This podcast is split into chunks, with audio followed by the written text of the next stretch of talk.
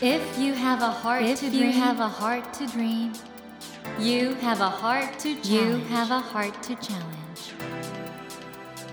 Take that take challenge. that challenge and realize and realize your dream. Your dream. Dream heart. ドリームハート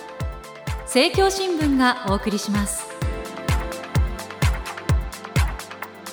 皆さんこんばんは森健一郎です 東京 FM をはじめとして全国38局ネットでお届けしています。ドリームハートでは日本そして世界で活躍されている方々をゲストにお迎えしその方の挑戦にそして夢に迫っていきます。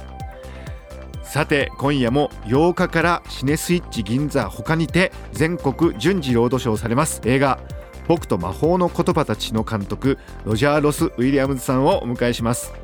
ロジャー・ロス・ウィリアムズさんはノーザンプトンコミュニティカレッジとニューヨーク大学で学び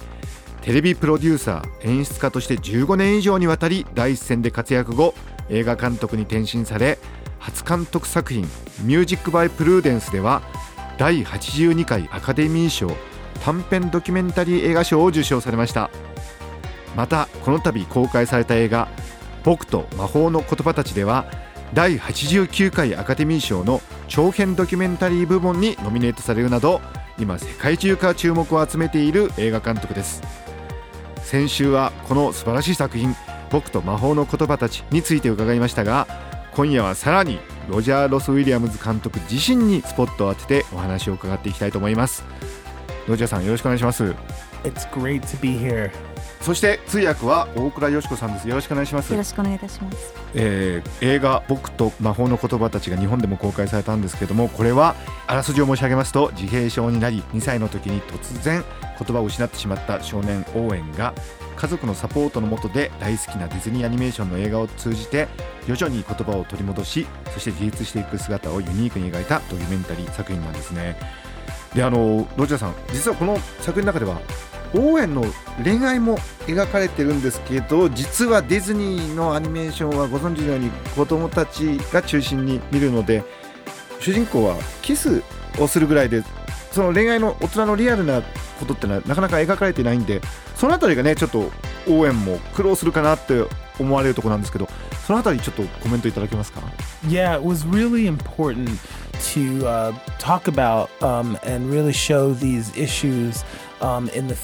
あの今茂木さんにあのご指摘いただいた通り、まあ、僕たちとしてもこの作品の中ですごくそのディズニーアニメーションが全てその人生をその読み解くことはできないということをはっきりと描くことは大切なポイントでした。そういう深い恋愛あるいはセックス、まあ、こういったことに触れては内容がいないからなんです。そういった意味ではオーエンは自分のお兄様ウォルトをすごく頼りにしているんですね。ウォルトもまた弟を非常に思っているお兄さんなんですけれども重の場モテ男としてですね自分の経験を応援と共有しロマンスな荒波を応援は何とか乗り越えていこうとしているわけです。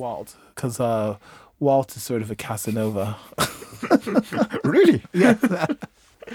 ということでもうますます皆さんこの僕と魔法の言葉たち見たくなったんじゃないんですか？監督ぜひあのこの放送をお聞きのリスナーの方々にですねこの映画を見ていただくために何かの一言日本のリスナーのためにいただけますでしょうか？Um, absolutely. I mean, you know, この僕と魔法の言葉たちという作品はアメリカ国内でもそして世界中でたくさんの方に響いている作品です。それが叶ったのは多分まあ自分が作り手としてこのオーウェンの世界の中に皆さんをいざないそしてその彼の視点からこの物語を綴ったことで共感を得られたことだと自負しています。多分日本の方もですねもしかしたら例えば自閉症ということに先入観を持ってこの映画ご覧になるかもしれません。けれど見終わった時には内なる応援の世界に足を踏み入れその豊かですごく美しいそのアニメーションがいっぱいのその世界に触れたことで見終わった時に自閉症であるということがどういうことなのか人間というものに対してリスペクトを感じてきっと劇場を後にしていただけると思います。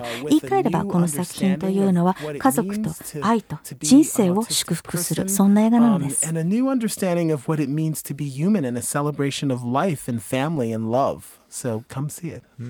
ありがとうございます。ここからはですね、この素晴らしい映画を捉えたロジャー・ロス・ウィリアムズ監督ご自身についていろいろお伺いしたいと思うんですけれども監督は実はあのテレビ業界でのお仕事が長くてですねマイケル・ムーアさんがホストを務めた人気テレビシリーズ TV ネーションのプロデューサーを務められたほかアメリカのその三大ネットワークである ABC それから NBC CNN PBC などいろいろな放送局で15年以上にわたり活躍されたということなんですけどテレビの世界で経験されたことはやはり今あのドキュメンタリー映画作ってる上で役に立ってるんでしょうか？Uh, I, I think working in television gave me a really strong base um, for being a filmmaker because it helped me to learn テレビ業界でのその仕事というのが映画作家としての自分のベースを作ってくれたというふうに僕は感じています。ですごくそのまあジャーナリストとしてそのテレビ業界に身を置いてたことで何かドキュメンタリーを作る時もどういうふうに制作すればいいのかということを学んでいるのに加えそのレポートをするという立場ですから客観性を持ってきちっとその向き合っていくというそういう姿勢が身についたというふうに思うんですね。ジャーナリストだったことで人間的なその真実を掘り下げていく客観的な形でということがちゃんとできるようになっていたと思います。ただ今の僕はアメリカのそのメインストリームのニュースというのは機能を果たしていないと思うんです。あるいはその役目を果たしていないと思うんです。あの深遠な深い形できちっとニュースを掘り下げられているのかといえばできておらず、そこにそのドキュメンタリーが代わりにその役目を果たしていると感じたので、ジャーナリストであることをやめ、映画作家になりました。きっかけとなったのは、サンダンス映画祭でたくさんの素晴らしいそういったドキュメンタリーを見たことだったんです。um, uh. あの我々日本人から見ますとですね今あのアメリカはトランプ大統領になってからもともと活躍されていたそのテレビあるいは新聞などのメディアが非常に困難な時期を迎えているように思うんですけれどもそのあたりについては何かお考えとか感じていらっしゃることありますか？There, fake news has taken over in America, really. And um, Steve Bannon, um, the leader of a fake news, uh, まさにそうで、で、今はフェイクニュースが何よりもまあ強くなってしまっている。まあそれはあの、スティーブ・ダノンによってだからある意味その国が支配されているかのような、そんな状況なんですね。なんといってもその非常に歴史があり、信頼性のあったニューヨーク・タイムズのような、そういった媒体を大統領のその動向を知らせる記者会見から取材することを禁じてしまうような、そんな大統領のもとで、それはもう民主主義ではないないのではないかと、みんな大変今の状況を怖く思っています。だからこそ今アメリカ全土では本当に広い動きなんですけれども、抗議運動が見られますし、皆レジスタンスのレジストという言葉を合言葉に集まっています。僕自身はそのアメリカの多数の国民がこの大統領を選んだのだとは思っていません。投票数で言えばクリントン氏の方が300万票多かったと思っておりますから。ですから我々はレジスタンスを続けますし、それは非常に強いものであり、勝利するでしょう。um. そんな時代だからこそね監督がされているようなドキュメンタリー映画もまた新しい可能性が見えてくるのかなと思うんですけれどもあの監督監督が今まであの扱ってきた題材ですけれどもそのアカデミー賞を取られた「 Music by Prudence」それからアメリカの中のある種の宗教の伝道師たちがウガンダのその性的なマイノリティの方々にどんな影響を与えてしまっているかということを描いた「God Loves Uganda」みたいなやはりあの非常に少数派の側に立った題材を選ばれてきてるんですけどそういう題材とはいつどのようにして出会うんですか？例えばその「ゴッド・ラブズ・ウガンダ」のような題材っていうのはかなりその深い事態の理解がないと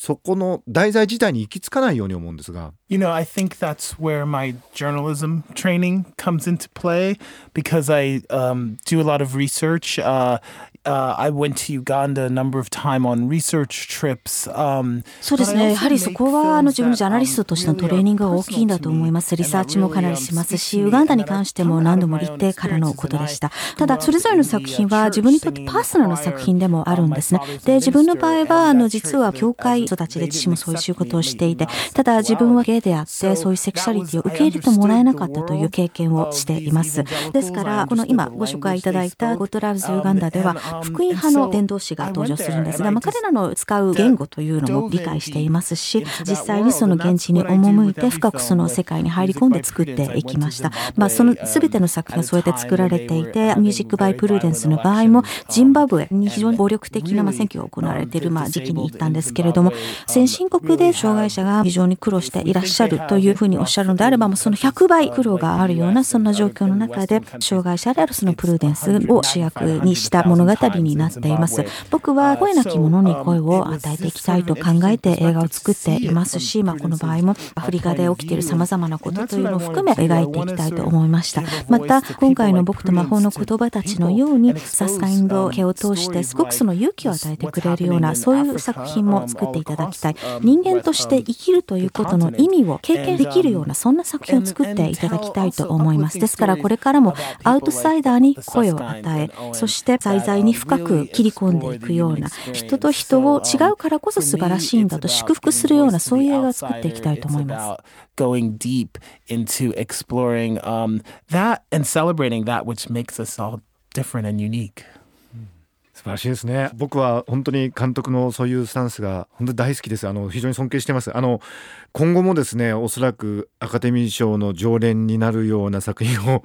作っていかれると思うんですけどあの今取り込まれている題材これから取り上げたい題材というのは何なんでしょうか？あの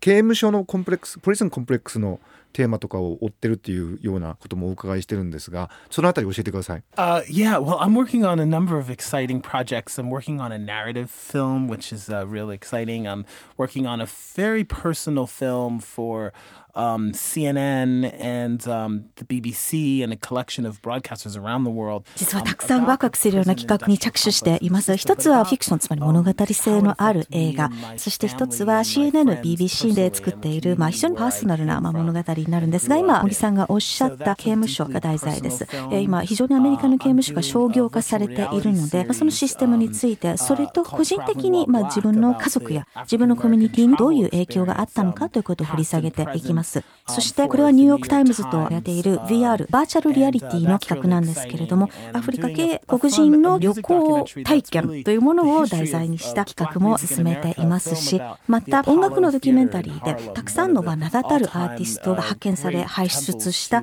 ブラックミュージックの神殿たるハーレムにあるアポロシアターのドキュメンタリーも作っています。今すごくドキュメンタリーの映像作家として仕事をすることはとてもワクワクしているそんな今時期に来ていると思います。この間もアカデミー賞でね、最後いろいろありましたけれども、バタバタの末、ムーンライトが受賞したこともとても嬉しいんですが、ちなみにあの時僕はララランドの監督、デイミアン・チャゼルの後ろの席に座っていて、うわ、どうなっちゃうんだろうと実は思ったりはしたんですけれども、非常に映画作家としても楽しみな時期でもあります。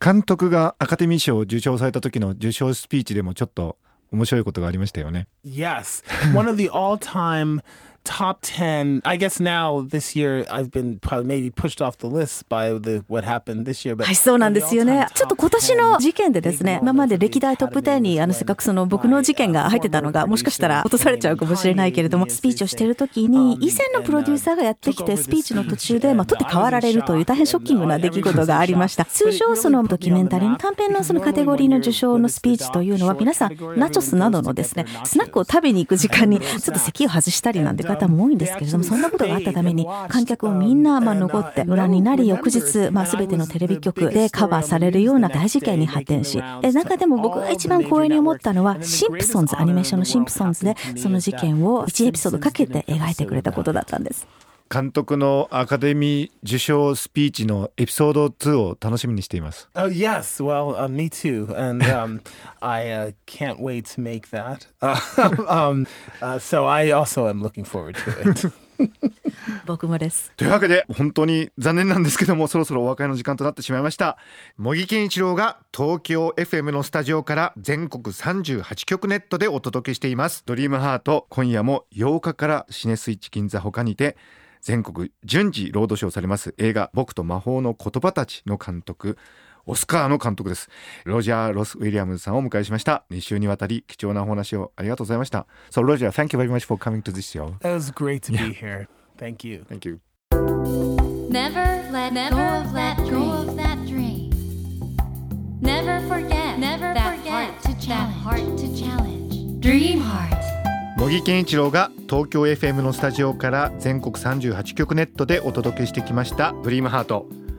今夜も8日からシネスイッチ銀座他にて全国順次ロードショーされます。映画「僕と魔法の言葉たち」の監督ロジャー・ロス・ウィリアムズさんをお迎えしました。ねえ大変な時代ですよね今。アメリカトランプ大統領になっていろんなことが起こってますけどね。でもこういう時代だからこそやっぱりウィリアムズ監督のされているようなねドキュメンタリーの可能性が出てくるんだろうなと。あの人間の本当を描くこれをねやっぱり大切にされてると。それは今回の映画でも本当に感じられたんですけど監督がねこれからどういう人間の本当を描いてくださるのか劇場にね足を運んでまた作品を見るのを楽しみにしたいと思います。映画「僕と魔法の言葉たち」上映している映画館などの情報などはぜひ公式サイトをご覧ください。ドリームハートのホームページにもリンクを貼っておきます。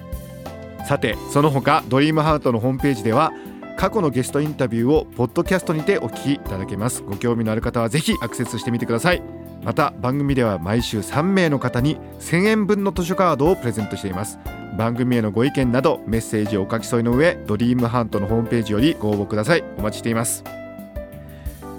さあ来週のお客様は日本のみならず世界中で精力的に活動されていらっしゃるアーティスト作曲家の渋谷慶一郎さんをお迎えします。とにかく元気で深くてすごい情熱の人ですよ。どうぞお楽しみに。それではまた土曜の夜10時にお会いしましょう。ドリームハートお相手は森健一郎でした。ドリームハート。政教新聞がお送りしました。